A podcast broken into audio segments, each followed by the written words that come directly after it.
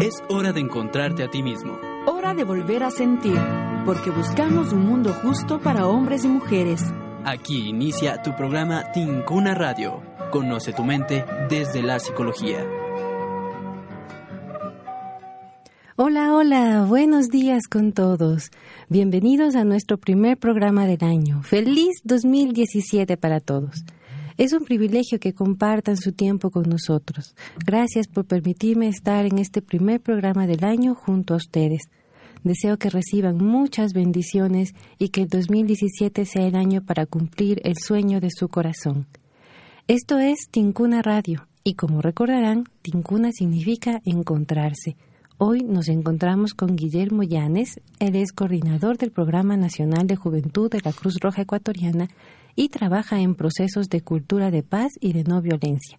Será un programa muy interesante. Bienvenidos.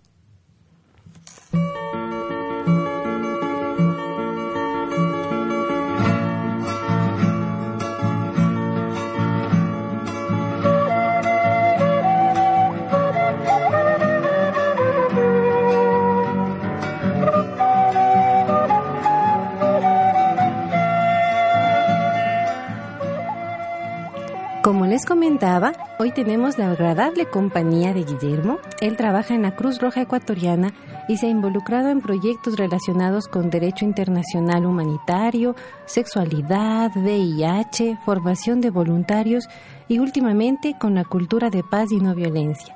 Bienvenido Guillermo, gracias por aceptar nuestra invitación. Muy buenos días con todas y todos, gracias por invitarme.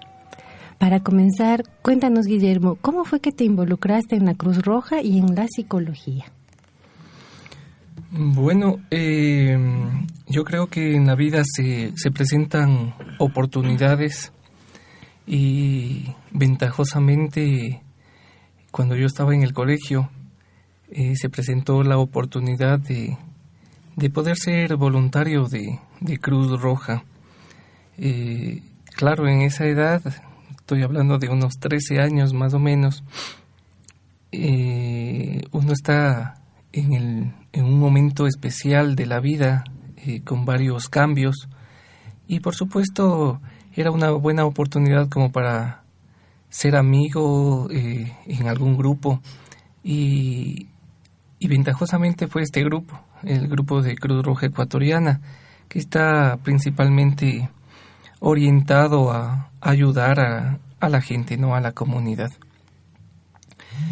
Esto con, con el tema de, de, ser miembro de Cruz Roja, pero esta, esta, este camino que, que opté por, por seguir también me, me fue orientando a, a, ayudar, a escuchar y, y pienso yo que, que fue justamente lo que me, me ayudó a, a seguir el, el, tema ¿no? de, de, la psicología. Y ventajosamente es lo que me gusta. Las dos cosas, la Cruz Roja y la psicología. Sí, así es. Qué pleno, Guillermo. La marca personal de Tincuna Radio es alimentarnos de la experiencia de nuestros invitados, aprender de su vivencia personal. Así que te vamos a pedir que compartas con nosotros alguna vivencia en la Cruz Roja que te haya marcado? No sé, tal vez el inicio en la Cruz Roja o cuando decidiste que te ibas a quedar en la Cruz Roja o alguna experiencia que sea importante para ti. Bueno, realmente eh, hay muchas vivencias para la gente de Cruz Roja, ¿no? Eh, como voluntarios.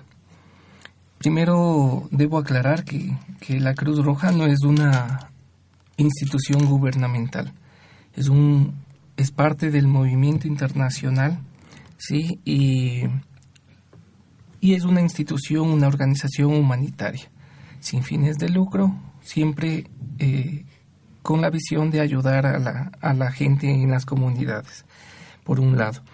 Segundo, eh, una de las cosas que me pudo haber marcado más fue el ayudar a corta, a, a mi corta edad, ayudar a la gente dando primeros auxilios, por ejemplo, en, en situaciones de emergencia. Pienso yo que eso, el poder haber ayudado a la gente y, y en muchos de los casos eh, haber ayudado o, solventado como para que esas personas puedan seguir viviendo eh, es bastante eh, gratificante. Es muy gratificante, diría yo. ¿Cómo fue la primera vez que salvaste a alguien? ¿En qué circunstancia fue? Bueno, en ese entonces eh, no existían paramédicos en, a nivel país.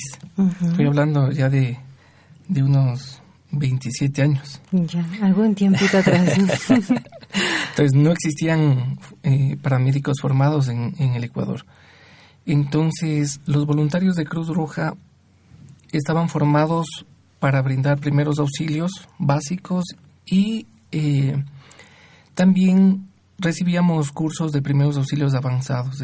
Los, las personas que recibíamos cursos de primeros auxilios avanzados estábamos aptos para eh, atender emergencias en, las ambulancias.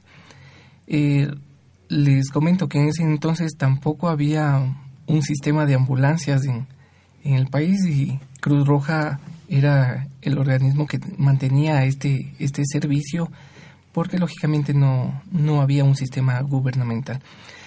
Eh, en base de esta situación, en una de las ocasiones que, que yo pude asistir a una emergencia, claro, me, me correspondía, eh, justamente estaban refaccionando uno de los templos en el centro histórico y esta persona, eh, un trabajador, un albañil, había caído de, de un segundo piso, sí, tomando en, en, consideración que los pisos en el centro histórico son súper altos.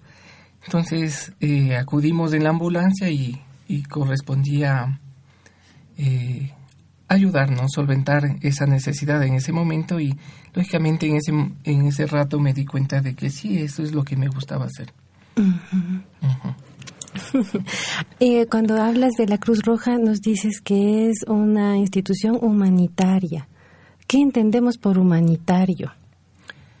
Entendemos en el sentido de que está constituida por personas que, que quieren ayudar a, a, las demás personas, que su, su objetivo fundamental es el proporcionar eh, o solventar algunas necesidades que tiene la comunidad y ayudar a esta comunidad a, a salir adelante, a, a disminuir su vulnerabilidad, diría yo, ¿sí? aumentando en muchos de los casos sus capacidades.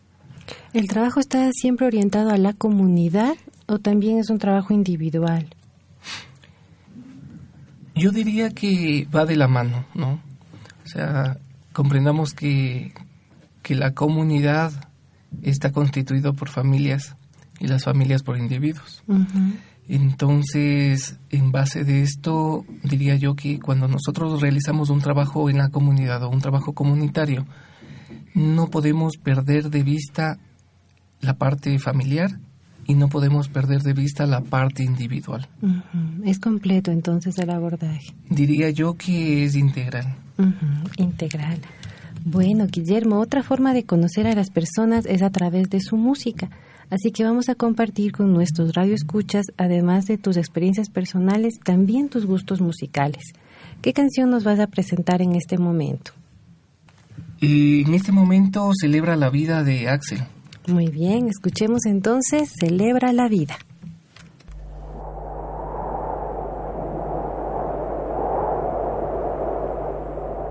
No sé si soñaba, no sé si dormía y la voz de un ángel dijo que te diga, celebra la vida.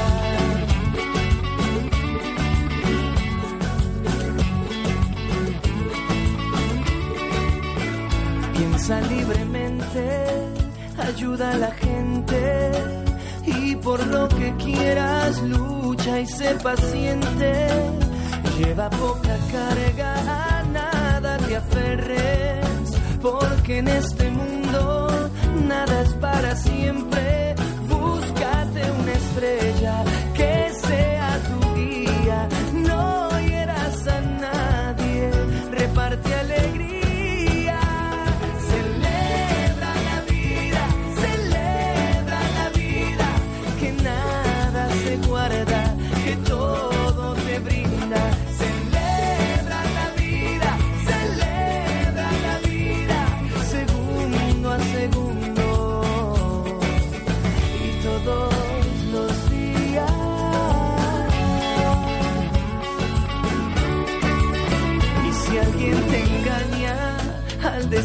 quiero. Pon más leña al fuego y empieza de nuevo. No dejes que caigan tus sueños al suelo. Que mientras más amas, más cerca está el cielo.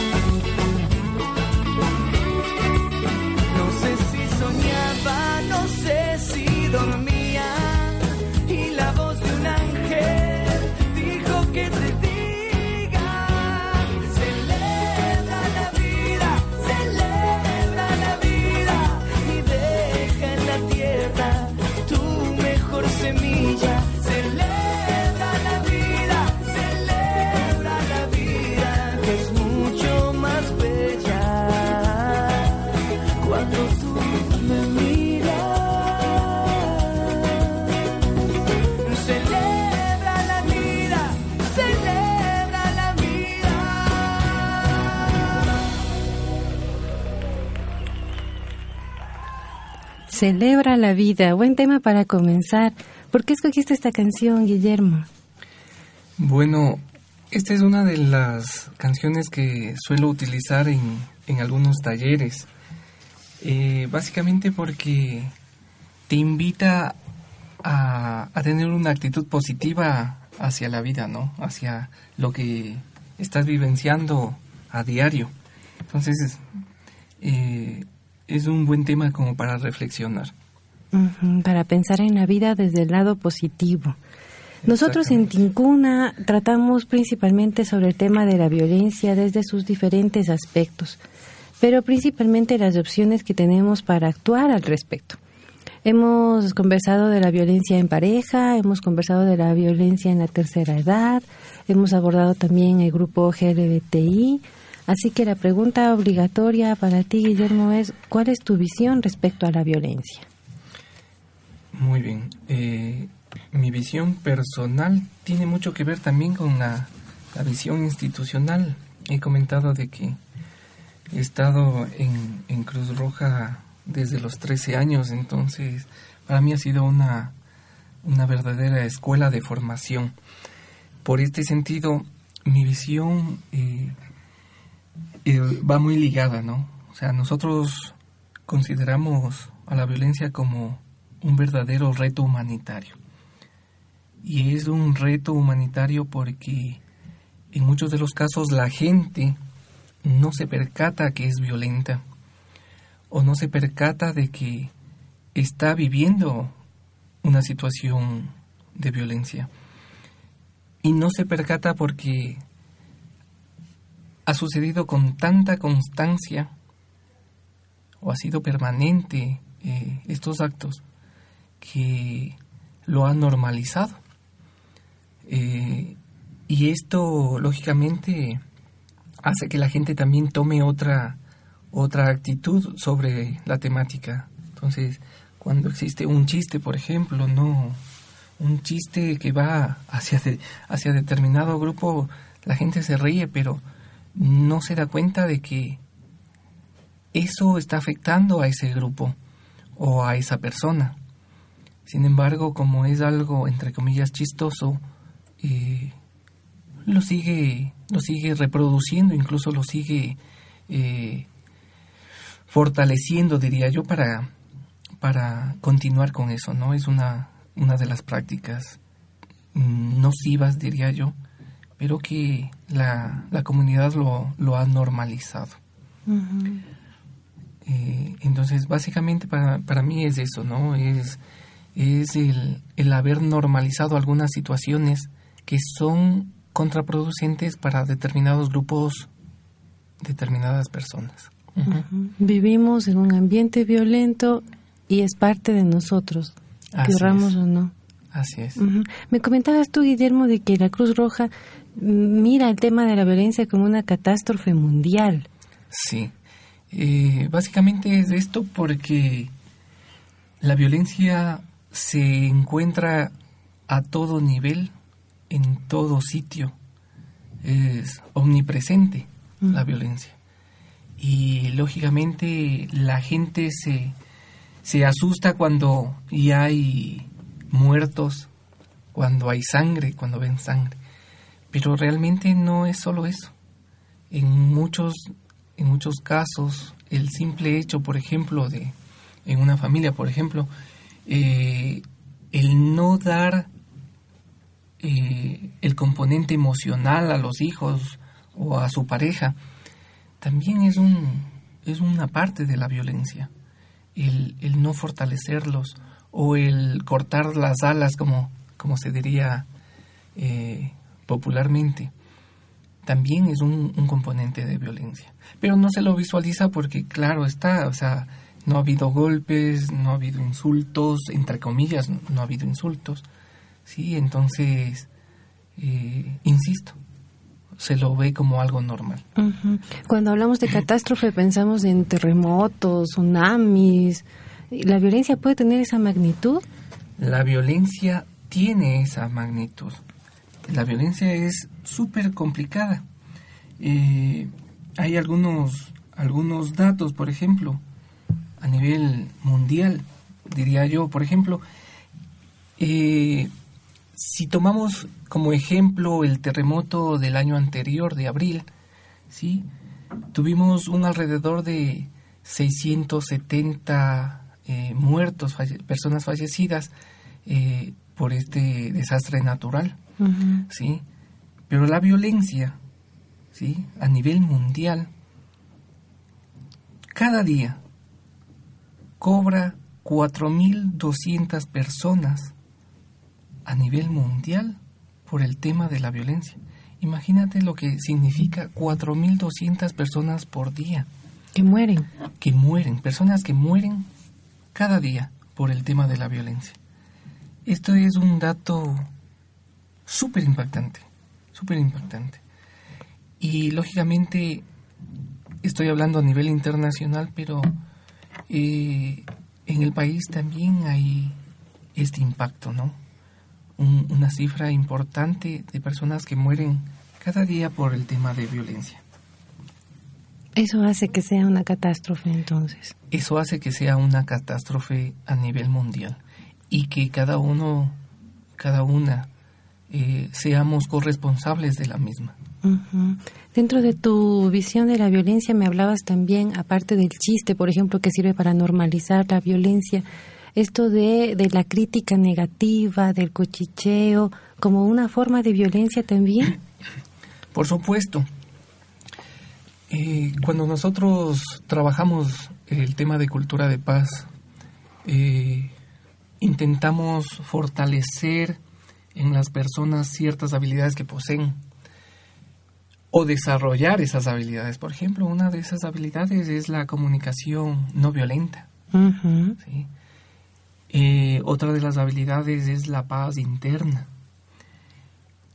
Y esto es claro porque, lógicamente, cuando eh, una persona vive en paz, realmente no tiene necesidad de, criticar a otra persona, no tiene necesidad de hacer daño a otra persona. Entonces, eh, se dice que uno da lo que tiene. Entonces, las personas violentas dan eso, violencia. Y las personas que viven en paz dan eso y brindan eso la paz. Hay una frase que dice así, ¿no? Que si te guerreas con todo el mundo es porque estás en guerra contigo mismo. Pues sí, o sea, eh, a veces es una especie de mecanismo de defensa, ¿no? O sea, el, el, hecho de que tú estés riéndote, alegras a otra persona, puede ser porque realmente tú tienes necesidad de, de afecto en muchos de los casos, ¿sí?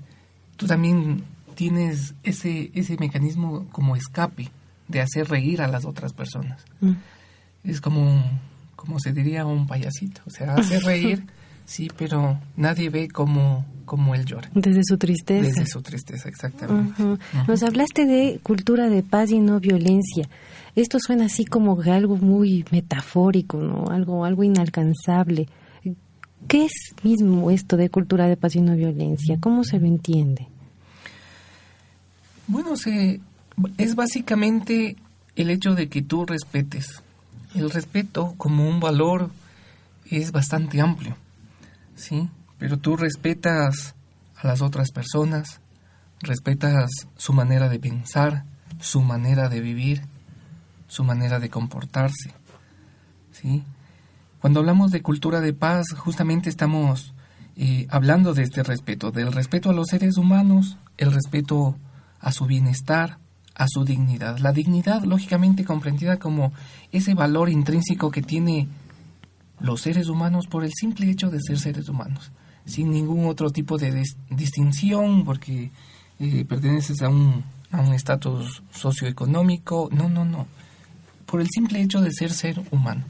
Tienes esa dignidad y, y es lo que eh, se respeta y lo que promovemos en, en la cultura de paz. Lógicamente, honramos la diversidad porque cada uno somos distintos, somos diversos. Y, y esa es justamente la riqueza que tenemos, el ser diferentes, ¿sí? La no discriminación, la inclusión, porque debemos entender que, que al ser diversos debemos incluirnos.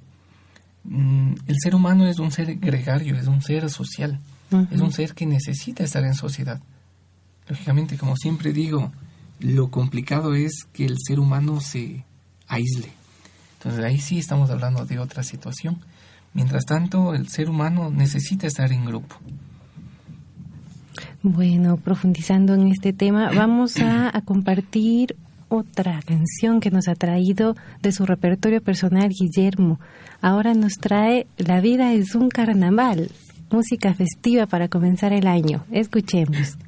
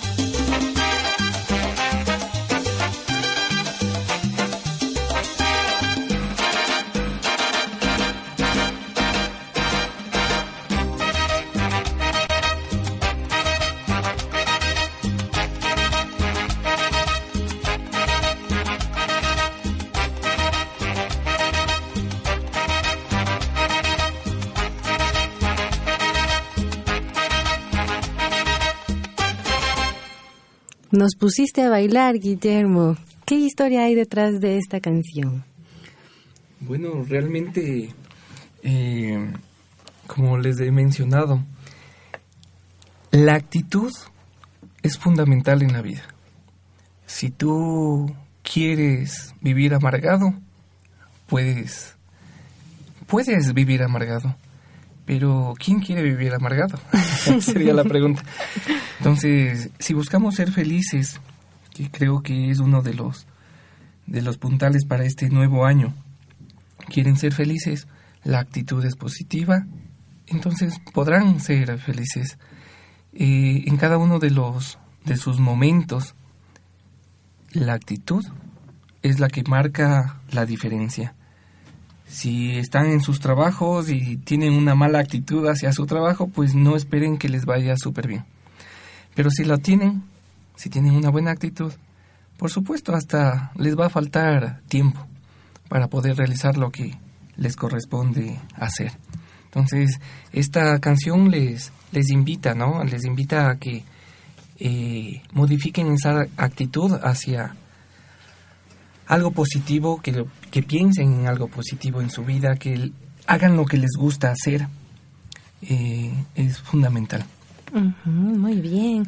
Ahora, Guillermo, hablando de tu actividad como facilitador y coordinador de estos programas de cultura de paz y no violencia, supongo yo que tendrás muchas experiencias y vivencias que te han marcado o que te han enseñado algo. ¿Cuál nos quieres compartir, por favor? Yo no sé si es casualidad si es coincidencia o es destino. destino. Pero realmente eh, me considero una persona muy alegre.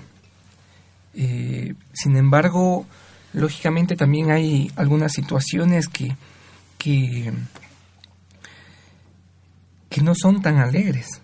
O sea, en, en el ejercicio de, de facilitar procesos en cultura de paz y no violencia. Me he encontrado, por ejemplo, con, con gente que, que, que llora, que hace catarsis en un proceso formativo. Y es que es normal. Diría yo que es normal porque no estamos acostumbrados a dejar salir la, la tristeza o las cosas que, que nos han que nos han estado torturando, diría yo, desde hace mucho tiempo. ¿Sí?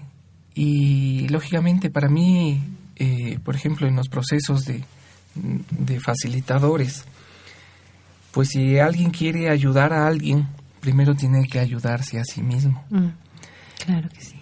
Esto es una condición para mí fundamental.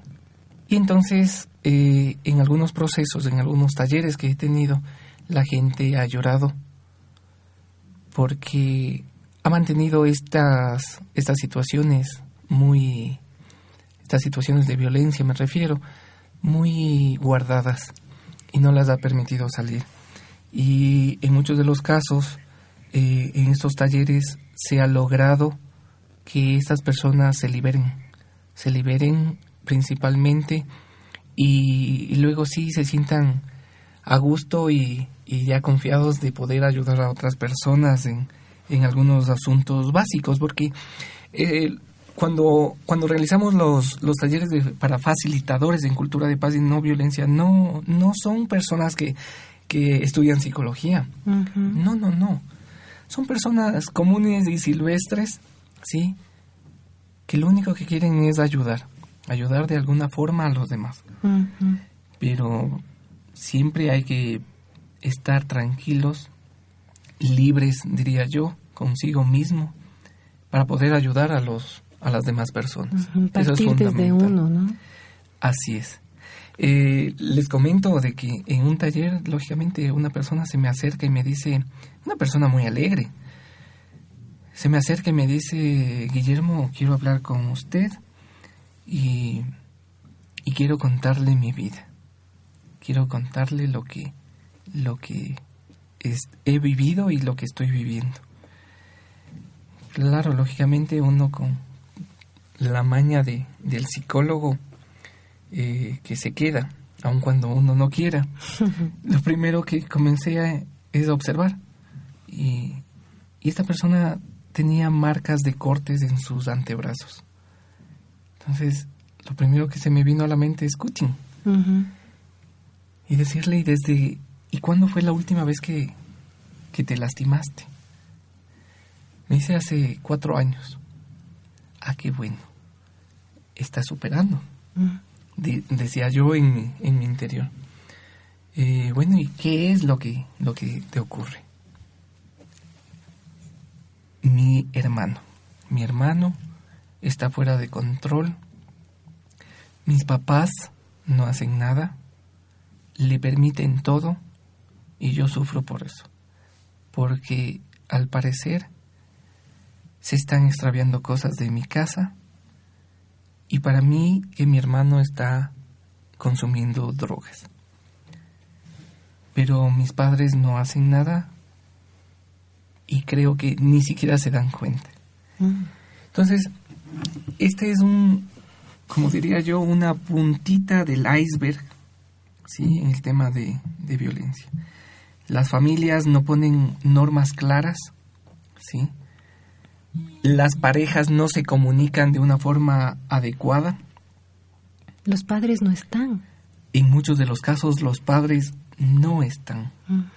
Entonces, los niños, los jóvenes, no pueden moldear su comportamiento porque lógicamente no tienen un modelo. No tienen un modelo. Y esto en el tiempo va complicando. Va complicando a la persona y, y cuando la gente llega ya al momento de, de la pubertad son etapas muy cruciales porque uno necesita pertenecer a un grupo. Pertenecer a un grupo y qué mejor pertenecer a la familia. Pero si la familia no está bien consolidada, ese es un problema que, que, que va a complicar, ¿no? Que va a complicar la vida de esta persona. Buscará afuera lo que no encuentra en casa. Exactamente. Ahora, mis queridos radioescuchas, les voy a presentar a alguien más que nos acompaña el día de hoy en nuestro programa. Ella es Carolina Gómez, estudiante de séptimo semestre de la carrera de Psicología Clínica y quiere compartir con nosotros su experiencia y visión de la violencia. Bienvenida, Carolina. ¿Por qué tu interés de hablar de la violencia? Primero, buenos días con todos. Y segundo, feliz año. y tercero, bueno, eh, en realidad, últimamente eh, me he dedicado a hacer mis prácticas algo más personal fuera de las que ya nos piden en la facultad mismo. Y eso me ha permitido conocer otro ámbito, que es el ámbito de los niños. Eh, en este momento estoy realizando las prácticas en la escuela mixta Nueva Aurora y estoy en el departamento de consejería estudiantil. Entonces, eh, de primera mano, cuestiones de agresividad y de violencia se viven ahí porque las maestras son las que detectan a los niños agresivos y también eh, a los niños que han sido, o sea, se les ve alguna marca, algún golpe. Entonces, bueno, son llevados hasta el departamento y uno se da cuenta que, por ejemplo, un niño agresivo no es que es agresivo porque le dio la gana de ser agresivo, sino porque, eh, bueno, ya después de una entrevista y todo eso, se, uno se da cuenta que el niño, por lo general, o le maltratan en su casa o eh, él presencia la violencia en el hogar. Entonces, sabemos que no es que él solo les vino a pegar a los compañeritos porque quiso, sino porque en realidad está viviendo ese ambiente. Me contabas tú, Carolina, que tuviste una experiencia muy cercana con una niña y su abuela. Comparte con nuestros radioescuchas esa experiencia. Eh, claro. Bueno, esta niña, cuando yo le hice a sí mismo una entrevista, hablaba de que ella, bueno, fue maltratada por su abuelita, por una mentira. De hecho, fue por un malentendido en la familia, no porque en realidad ella hizo algo. Entonces, al final sí la habían como que golpeado muy fuerte y ella me dijo, lo primero que me dijo, o sea, ni siquiera terminaba de contar eso y lo primero que me dijo, pero yo ya le perdoné. Y eso en realidad me llenó, era de mis primeras entrevistas y en realidad fue un golpe para mí porque me llenó mucho de, de amor y al mismo tiempo me he dado cuenta que cuando uno es mayor no se da cuenta de de lo que hace muy bien a pesar de que ya somos mayores y a pesar de que somos adultos. Sin embargo, los niños son capaces de resistir y son capaces de perdonar. La abuela le había roto la cabeza con un palo. Sí. Entonces ella, ya había pasado algunos meses de esta situación.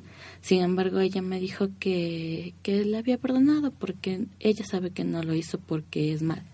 Y eso nos vamos, porque muchas veces a lo que comentaba nuestro compañero aquí, Guillermo, es que eh, nosotros no tenemos establecidas unas reglas en la casa y, y les decimos a los niños, bueno, no me mientas, pero me viene a ver el vecino y le digo, dile que no estoy. Si los niños aprenden es con nuestro ejemplo, no con lo que les decimos. Y en realidad, eh, los golpes por lo general se llegan no tanto como por lo que hizo el niño, sino más bien porque descargo mi propia frustración sobre ellos. Entonces sí es un poco complicado y a la vez eh, en ellos veo algo bonito y es que tienen esta capacidad, son bastante resilientes y pueden salir adelante. y perdonan rápido, ¿no? Pero los adultos nos abusamos de eso también. Sí, o sea, yo, bueno, podría decir lo que lo veo a diario. Por lo general los niños vienen y dicen, sí, bueno, ya me pidió disculpas, o bueno, no me ha dicho nada, pero me compró algo. A veces incluso compensamos con cosas materiales. Las cosas que la, la afectividad es la que ellos presentan. Incluso a veces cuando se portan mal en realidad, sin que uno piense que es por alguna causa, es en realidad un llamado de atención a los padres. Dame cariño, dame afecto, pregúntame cómo estoy. No solo ven y duérmete, porque por lo general uno llega cansado del trabajo y ya. ¿Por qué no estás dormido? Hubiera querido que esté dormido cuando llegue. Ajá, exactamente. Muy bien. Ya que estamos hablando de niños y de familia, escuchemos otra propuesta que nos ha traído Guillermo. Es la canción No Basta de Franco de Vita.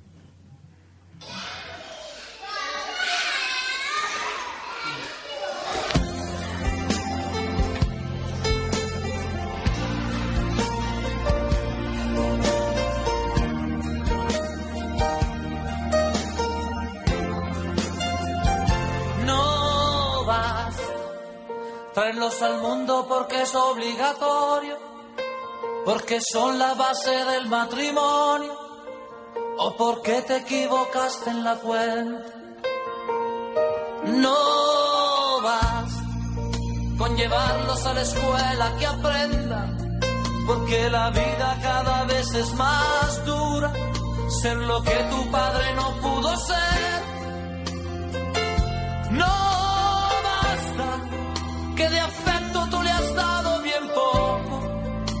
por culpa del maldito trabajo y del tiempo. No basta, porque cuando quiso hablar de un problema, tú le dijiste niño será mañana, es muy tarde, estoy cansado.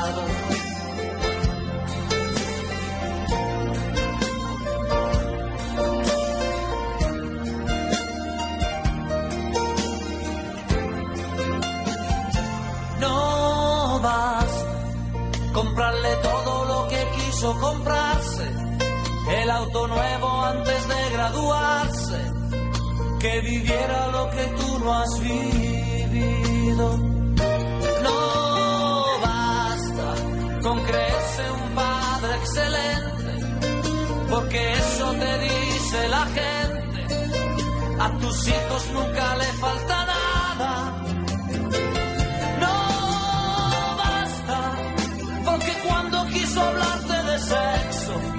se te subieron los colores al rostro y te fuiste.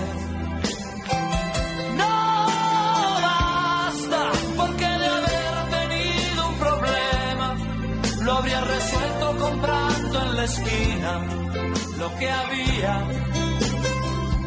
lo que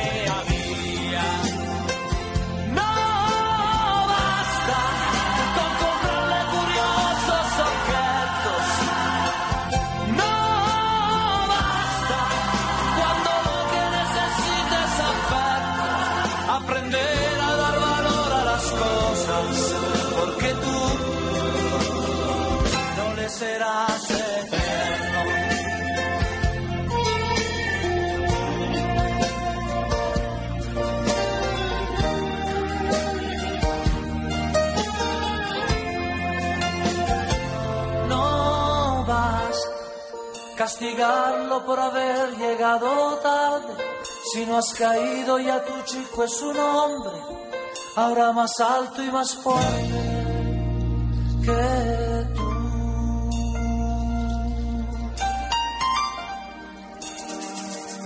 Que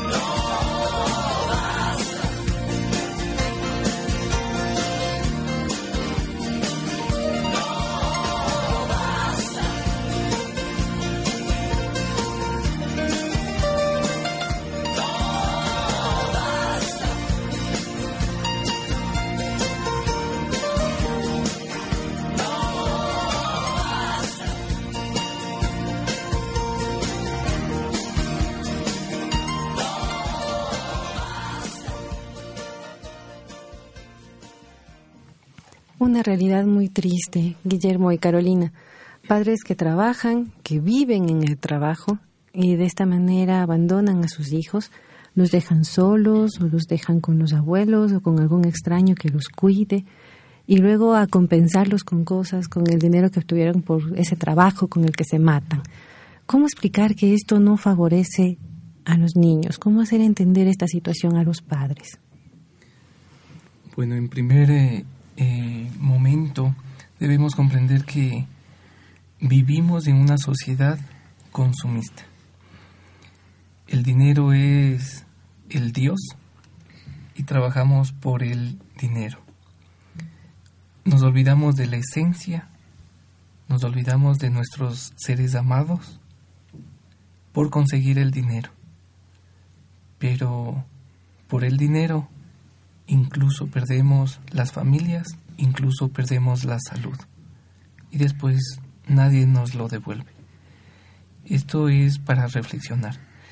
Los padres, si bien en, en los actuales momentos debemos, debemos mantener una, una comunicación en pareja, una comunicación real para establecer normas claras en, en, en el hogar, normas que nos incluyan a nosotros para cumplirlas, porque las normas no son solo para los hijos, son para nosotros también. Entonces es fundamental eso. Y entre esas normas debe estar el tiempo de calidad. Si no pueden de cantidad, por lo menos de calidad. Entonces es algo fundamental que debemos tomarlo en cuenta. Pero esto del tiempo de calidad también se puede malentender. O sea, yo me desaparezco toda la semana, salgo a las 5 de la mañana de la casa, regreso a las 9 de la noche, mis hijos están dormidos cuando salgo y están dormidos cuando regreso. Pero el sábado les llevo al parque y pasamos una hora jugando juntos. Es tiempo de calidad. ¿Se lo entiende así? Realmente debemos dar lo que tenemos. Si es que dentro de las normas que, que han establecido, el padre y la madre tienen que salir a trabajar y los hijos lastimosamente van a quedar solos, ¿sí? Esto es un, un- uno de los problemas que debe comprender la pareja. O sea, si bien podemos estar económicamente estables, emocionalmente no vamos a estar estables. Entonces, son las decisiones que nos corresponde eh, tomar. Es muy posible que una de las decisiones sea el que cualquiera de los dos, el padre o la madre, pueda permanecer más tiempo con los hijos. Cualquiera de los dos, digo. Esto quiere decir de que no es un- un- una condición de que es el padre o de que es la madre. Es una decisión de la pareja. De pareja, claro. Es una decisión de pareja, pero lo que sí debemos tomar en cuenta es que el tiempo que podamos dar realmente a nuestros hijos, ¿sí? sea un tiempo para ellos. Ahí dentro de las normas familiares debe estar considerado incluso cuando sí y cuando no utilizamos las tablets las computadoras, eh, los celulares.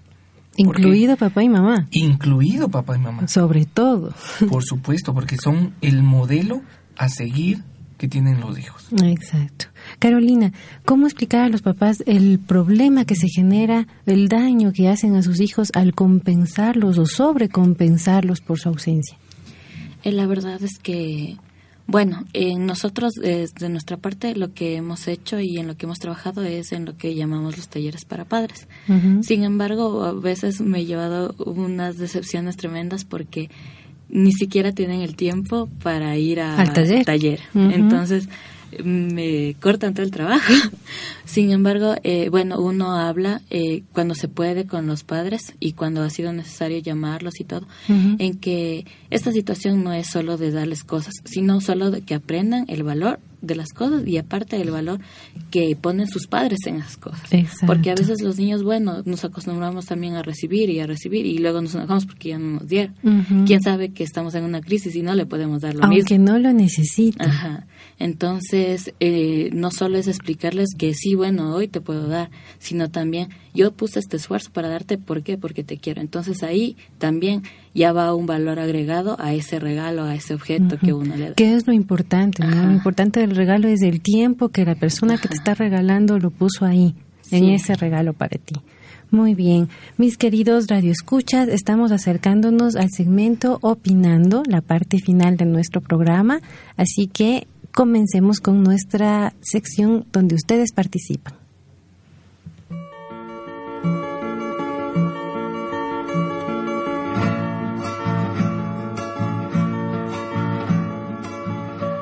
Recuerden amigos que en este espacio lo estamos construyendo juntos, porque para nosotros es muy importante conocer sus inquietudes y las opiniones en cada uno de nuestros programas.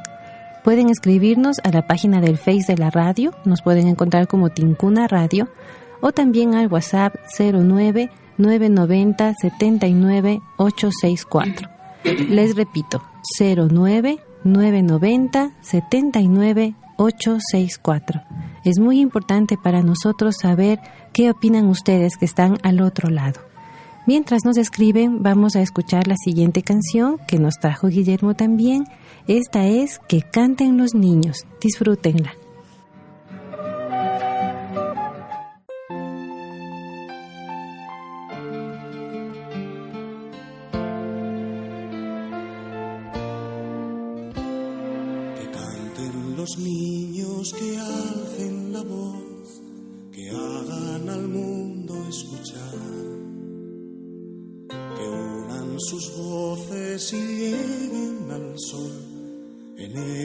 Está la verdad. Que canten los niños que viven en paz y aquellos que sufren dolor. Que canten por esos que no cantarán porque han apagado su voz. Yo canto para que me dejen vivir. Yo canto para que sonría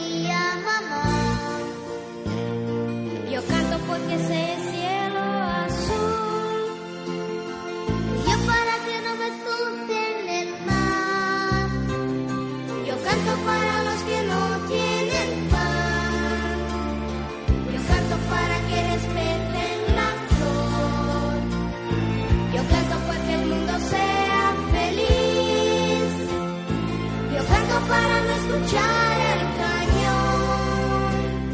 Que canten los niños que alcen la voz, que hagan al mundo escuchar. Que unan sus voces y lleguen al sol. En ellos está la verdad. Que canten los niños que viven en paz y aquellos que sufren dolor. Que canten por esos que no cantarán, porque han apagado su voz. Porque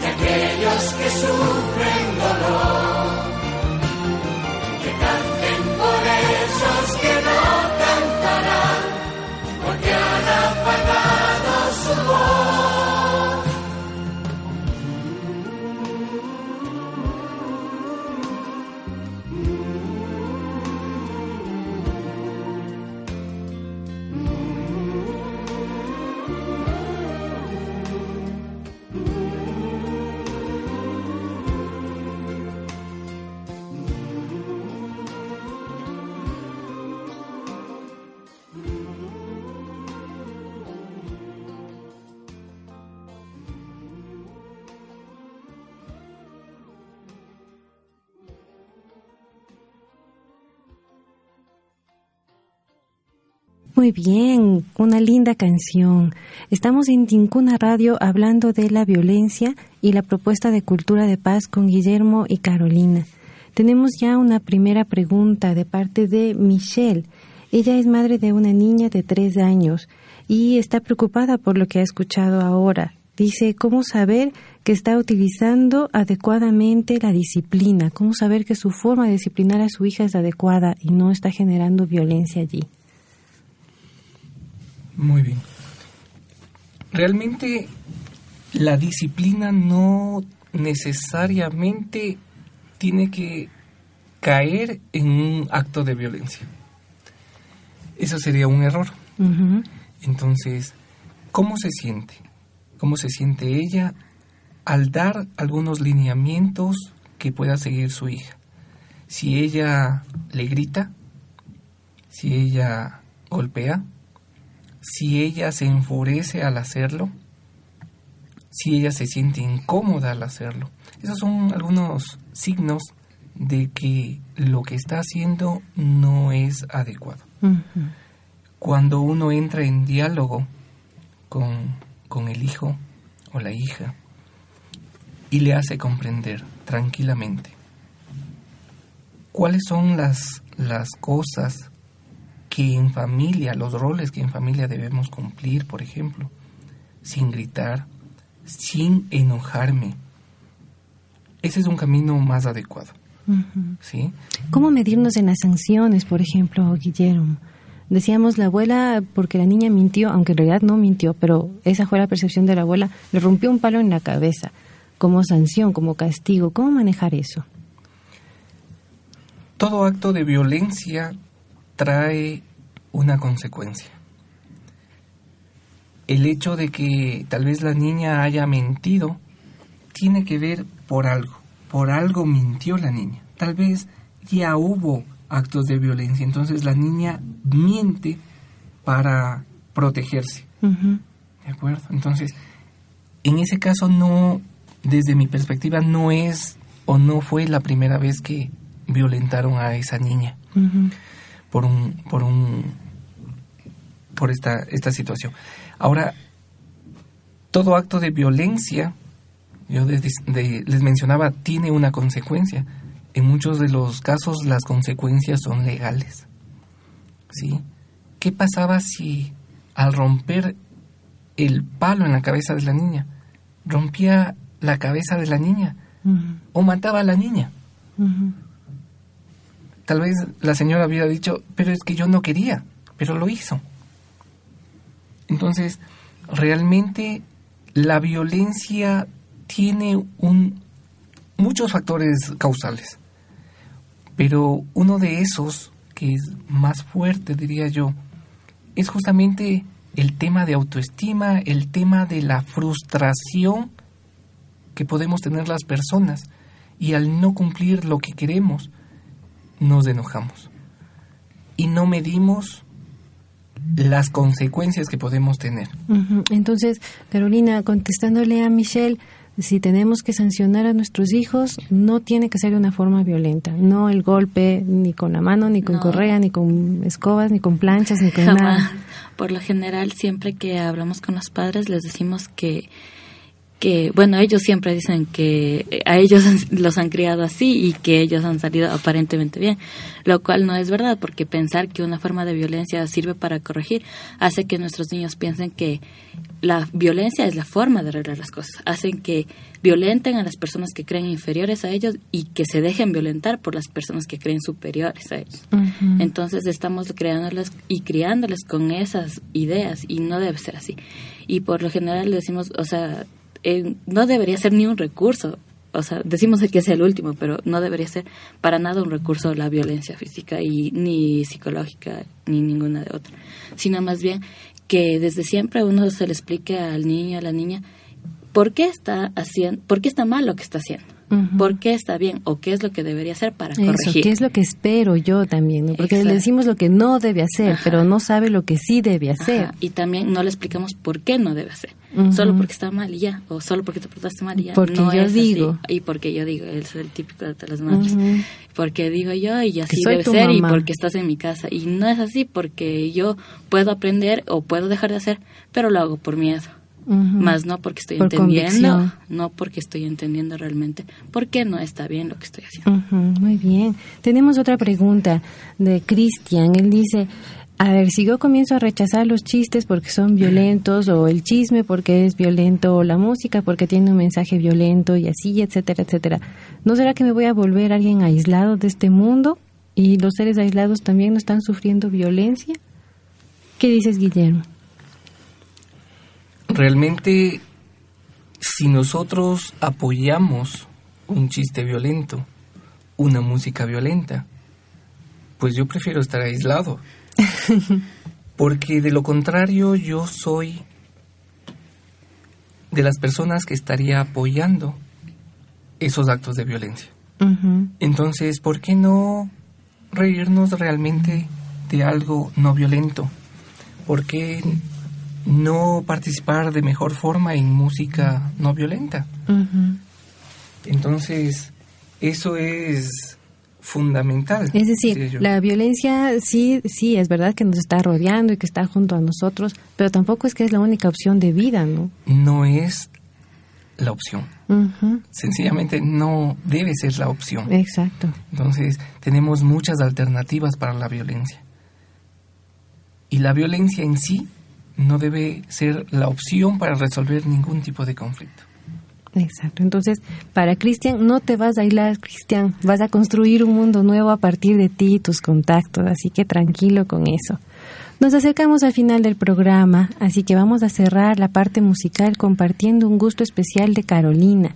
Ella tiene una dedicación con esta canción, así que Carolina, preséntala y dedícala. Bueno, a continuación vamos a escuchar la canción I Live de One Republic. Eh, es para una persona bien especial, para mi hermanita menor, que ya no es tan menor porque va a cumplir 19 años el domingo. Negrita, te amo, eres mi motor y eres lo por lo que hago todo lo que hago. Y escucha otra vez esta canción que siempre te la dedico con mucho amor. Escuchemos.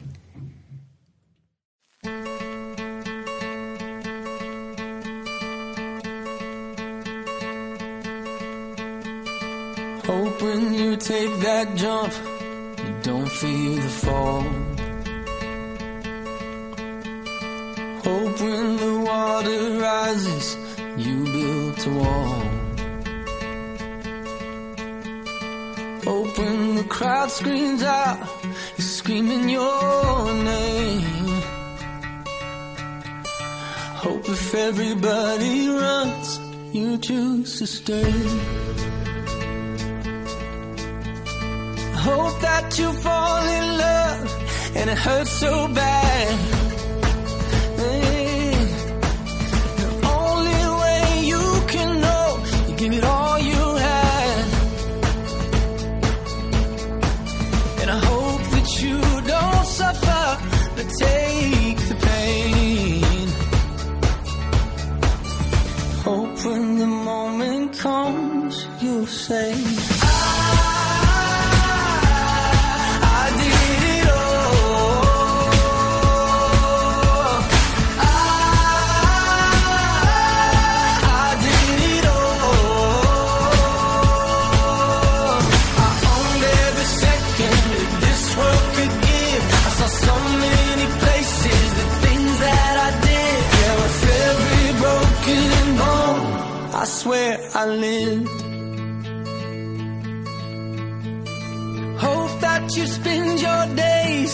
They all add up.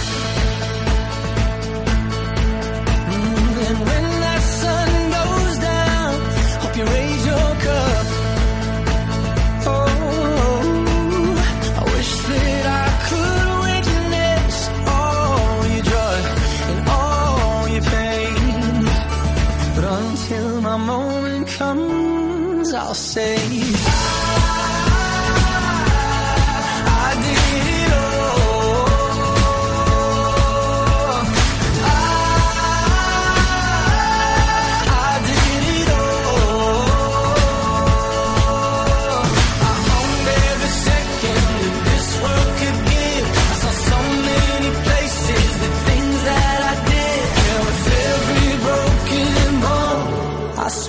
I live.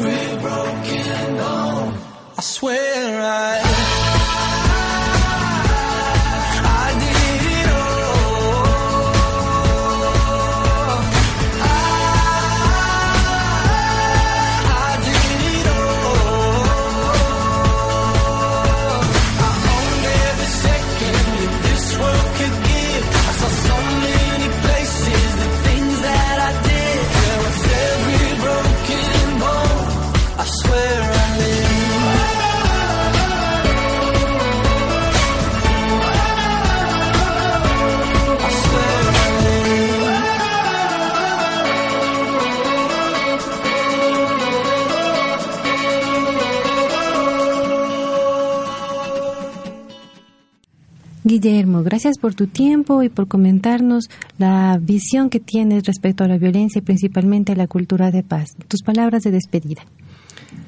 Bueno, muchísimas gracias por la invitación. Realmente quiero hacer una invitación, un- una invitación a todos los radioescuchas. Eh, la primera invitación es de que puedan ustedes eh, realmente optar por una cultura de paz. Somos copartícipes de, de este emprendimiento.